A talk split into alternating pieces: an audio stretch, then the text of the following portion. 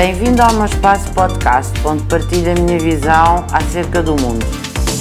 Depois de uma longa pausa por causa do Covid e da pandemia, os setores económicos que foram mais afetados foram precisamente o turismo e a restauração.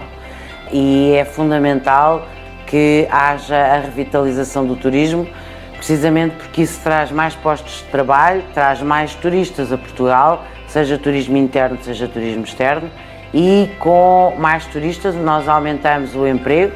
mas aumentamos também num conjunto de setores uh, secundários à própria atividade principal do turismo, como seja as excursões, portanto a rodoviária, o transporte aéreo, o transporte ferroviário e a própria revitalização no seu todo da economia, que é absolutamente fundamental para nós podermos ter uh, um aumento do PIB, o aumento da taxa de emprego, a descida da taxa de desemprego e, naturalmente, o crescimento económico e o desenvolvimento social que traz a criação de emprego.